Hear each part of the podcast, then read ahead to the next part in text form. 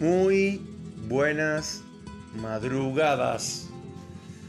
Señoras y señores, esto es Salvador de Noche cuando son más de las 2 y 40 de la mañana, la madrugada del lunes. En la Patagonia Argentina, donde ahora la temperatura debe estar más o menos en 12 grados.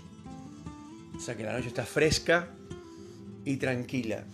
Ayer y hoy han hecho unas tardes y unas noches preciosas, tranquilas.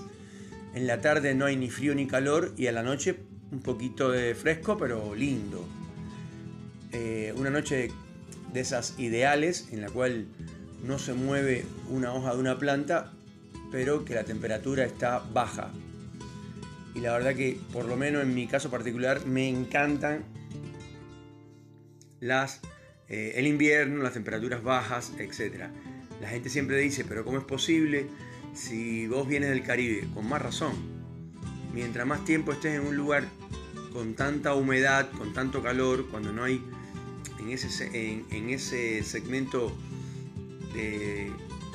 del mar Caribe, Golfo de México, esa parte de ahí, no hay respeto por las cuatro estaciones del año. No, no existe. En realidad es un eterno verano que en algún momento baja la temperatura, sobre todo en el mes de diciembre y en el mes de enero también. Ya en febrero vuelve el calor. Eh, y bueno, y así sucesivamente de nuevo. Eh, o sea, no hay esto, un otoño, ese clásico otoño como acá, que los árboles se ponen amarillos y rojos y qué sé yo, y se, y se le caen las hojas. No, no existe eso.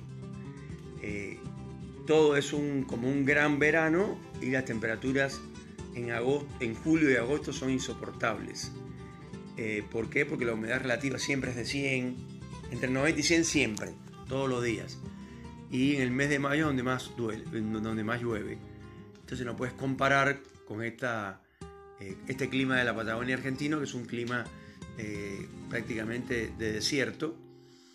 No exactamente, pero sí cerca y bueno, las cosas son así por acá, por estos lares. Estamos muy al sur del planeta y eh, las cosas, eh, el, sistema climático ha cambiado como en todos los lugares del mundo. Eh, y aquí cerca de Neuquén, a 100 kilómetros, hay un lago artificial que es uno de los más grandes del mundo, que se llama el Chocón. Y esa, esa masa de agua tan grande cerca de la ciudad, según dicen los que saben, ha cambiado el clima eh, más la locura que tiene el planeta, que ustedes vieron que eh, nieva más que nunca, nieva en ciudades y en lugares donde antes no, nunca nevaba, eh, etc. No les voy a contar lo mismo que ya saben, ¿no? pero realmente es un clima acá que, o sea, dentro del país, en general, no tan al norte, porque los que están al norte, pegados a Paraguay y a Brasil, eh, ahí las cosas cambian porque es otro el clima. En general hay muchísimo más calor. Pero bueno, acá en la Patagonia estamos muy pegados a la cordillera, estamos a 500 kilómetros de la cordillera más o menos. Y la verdad es que el clima acá sí es así, respetuoso en ese aspecto.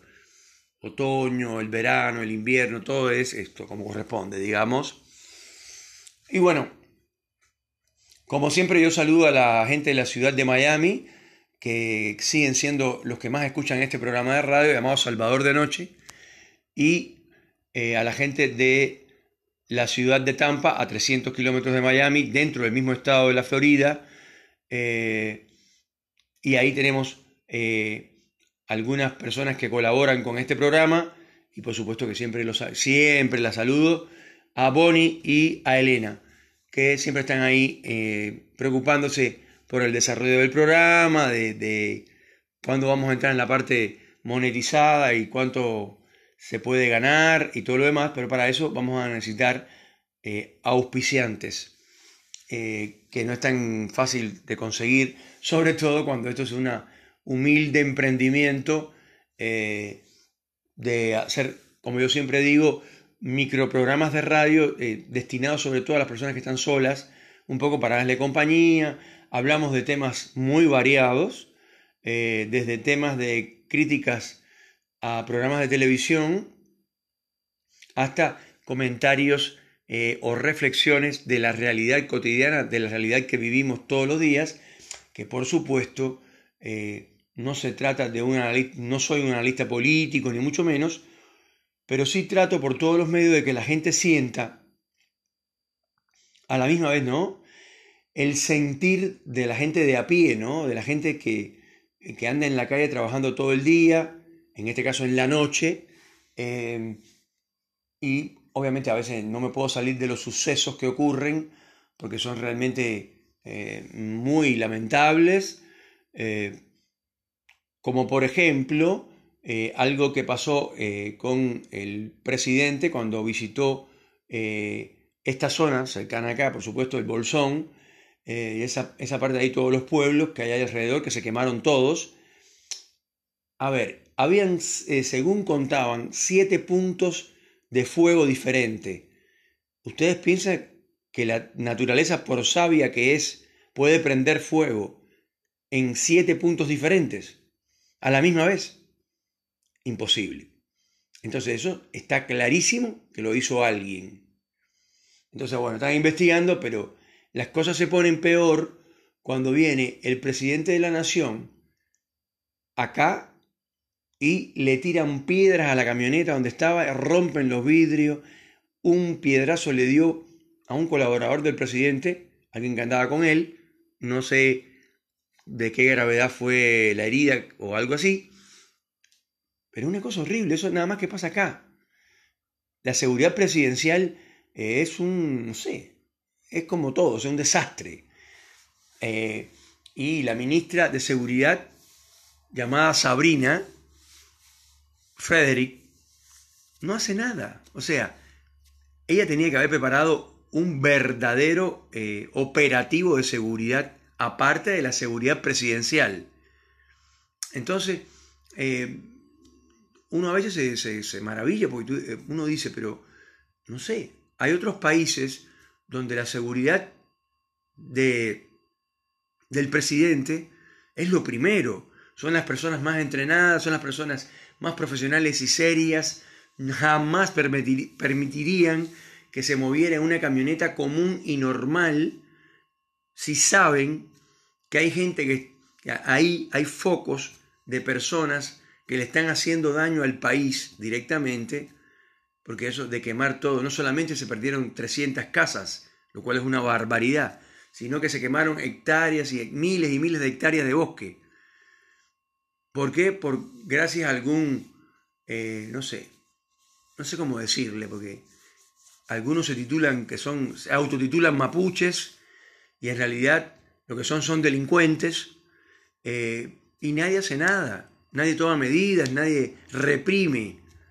Señores, el ejército, la policía, eh, los carabineros, son cuerpos represivos del Estado están creados para defender los intereses del Estado y por supuesto al presidente. Ya el presidente Macri, el presidente anterior, explico así para la gente que me están escuchando en Francia, en Moscú, que les mando un saludo de paso, y la gente que me escucha en Colombia, Venezuela, Paraguay, Uruguay, eh, Chile, y por supuesto ya dije a la gente de Miami y algunos otros estados como New York, que también nos escuchan, y no saben cómo, cómo son las cosas acá, por eso explico de esa manera. ¿A quién se le ocurre? Eh, o sea, ya con el presidente Macri también vino acá y también le, tiraron piedras a la camioneta y qué sé yo. Bueno, lo mismo pasó ahora con este presidente. Pero yo no he escuchado a Sabrina Frederick, que no hace nada, salir a decir, no, la verdad que me equivoqué, me, la, me mandé una tremendísima macana porque eh, yo tendría que haber, o sea, preparado otro operativo de otra, de otra categoría, por ejemplo, que la camioneta donde va el presidente siempre sea una camioneta blindada, mínimamente, para que los piedrazos no le puedan dar, lo podían haber matado.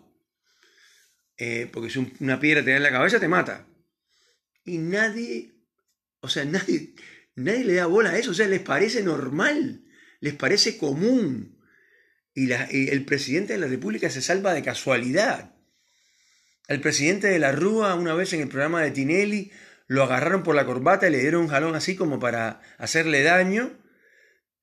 Y tú dices, ¿y dónde están la gente de la seguridad del presidencial? ¿Dónde están los guardaespaldas del presidente? Esa gente ganan fortunas y se supone que sean profesionales que cuiden la espalda del presidente de la República. Entonces vos te das cuenta que esto está desorganizado de arriba hacia abajo y de abajo hacia arriba para el lado derecho y para el izquierdo. O sea, los cuatro puntos cardinales están desastrosamente organizados en todos los casos. Todo es improvisado. La gente esto, no tiene normas para respetar y cuando le ponen normas para respetar, no las quieren respetar. Sin embargo, los argentinos, acá dentro de Argentina, esto, no respetan nada. Si un policía eh, le llama la atención, le dicen, a mí no me hables así, pedazo de estúpido, porque yo soy quien te pago el sueldo, a mí me respetas, ¿qué te pasa? Este policía de mierda, en fin.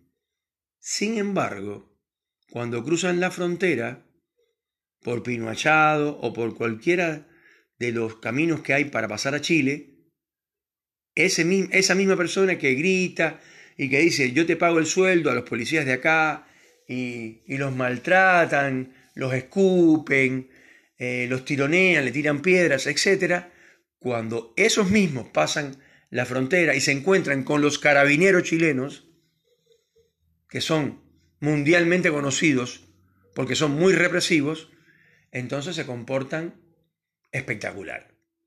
No conozco ningún caso de un argentino que se le haya sublevado a un carabinero chileno.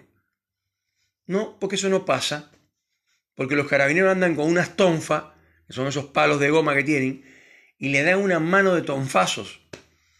Entonces, y después hacer todo lo que tú quieras con los recursos, con, la, gente de, derechos humanos, que, venga, eh, viste, porque este es el único país que los derechos humanos eh, están, o sea, están a la par del gobierno y defienden los intereses del gobierno.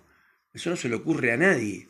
Se supone que son instituciones eh, que no tienen fines de lucro y que, que son aparte, o sea, que están aparte para proteger, obviamente, los derechos de los seres humanos y todo lo demás. Entonces, ¿es tan malo un pueblo? No, los pueblos no son malos en ningún caso. Los que son malos son los dirigentes.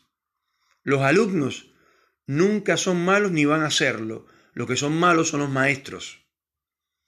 Entonces, si no hay gente que, que de verdad eh, haga cumplir la ley como corresponde, si no hay leyes suficientemente eh, bien hechas para cumplirlas, si, si, todo es corrupción, porque todo, tiene, todo el mundo tiene su, su valor. O sea, ¿cuánto vale? Porque uno acá sube a intendente de una, de una ciudad como Neuquén, por ejemplo, Cipolletti o cualquiera otra que esté cerca acá del Alto Valle, cerca de la cordillera, etcétera, y obviamente zona petrolera, y vienen, eso es un ejemplo, ¿no? Pero vienen los inversores, no importa quiénes, no importa si son americanos, eh, norteamericanos, quiero decir, de alguna de las empresas de Texas eh, internacionales, o cualquier otro, mm, cualquier otro operador petrolero de rango que se va a instalar acá en la Patagonia, y por ejemplo, los que lo hacen en Dubái, por decir un ejemplo, en los Emiratos Árabes Unidos o en Arabia Saudita, si es que hay eh, multinacionales, esas multinacionales son obligadas, en el buen sentido, a construir edificios, escuelas, hospitales, carreteras, etcétera, etcétera. Pero no cualquier cosa, algo de alta calidad, algo bien hecho.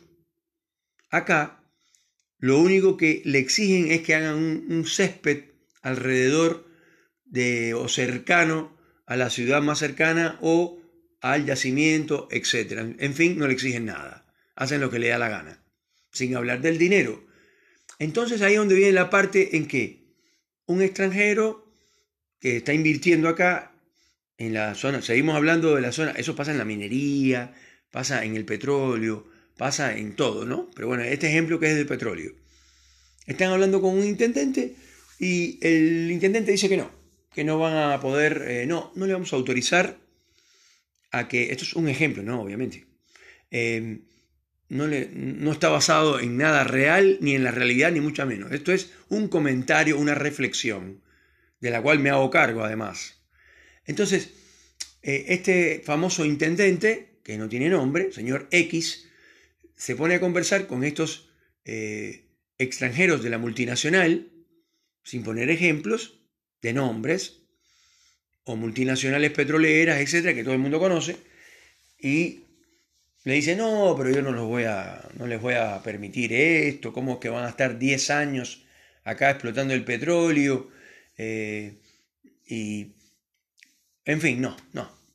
Entonces, a uno de estos extranjeros de la multinacional se le ocurre decirle, mm, a ver, señor, ¿qué tal 500 mil dólares?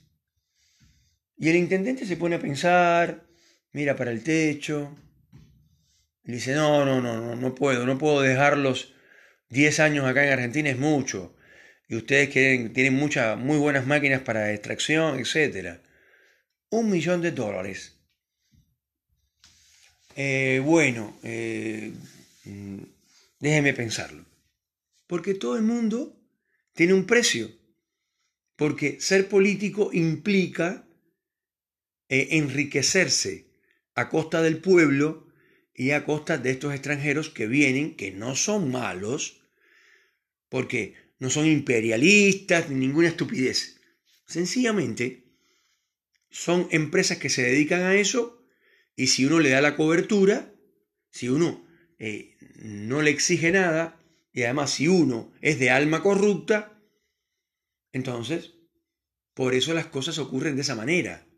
Después, cuando se instalan y cuando ya están explotando el petróleo y empiezan a hacer lo que le da la gana, hay derrames petrolíferos en los terrenos, etc. Y viene alguien a decirle algo, el, tipo dice, bueno, bueno, tranquilitos todos muchachos porque nosotros pagamos coima por un millón de dólares. Y entonces los otros dicen, ¿cómo? Sí, sí, sí, sí. Bueno, pues esto que estoy contando da la impresión que es el guion de una telenovela, que es el, un guion de una teleserie de Netflix y de paso estoy diciendo un posible auspiciante, le estoy dando publicidad. Eh, no, señores, esto es la realidad. Por eso no se desarrolla el país. Y por eso sí se desarrolla Dubái, Abu Dhabi o cualquiera de las ciudades eh, chinas. Eh, ¿Por qué? Porque en China le gusta a quien le guste y le pese a quien le pese.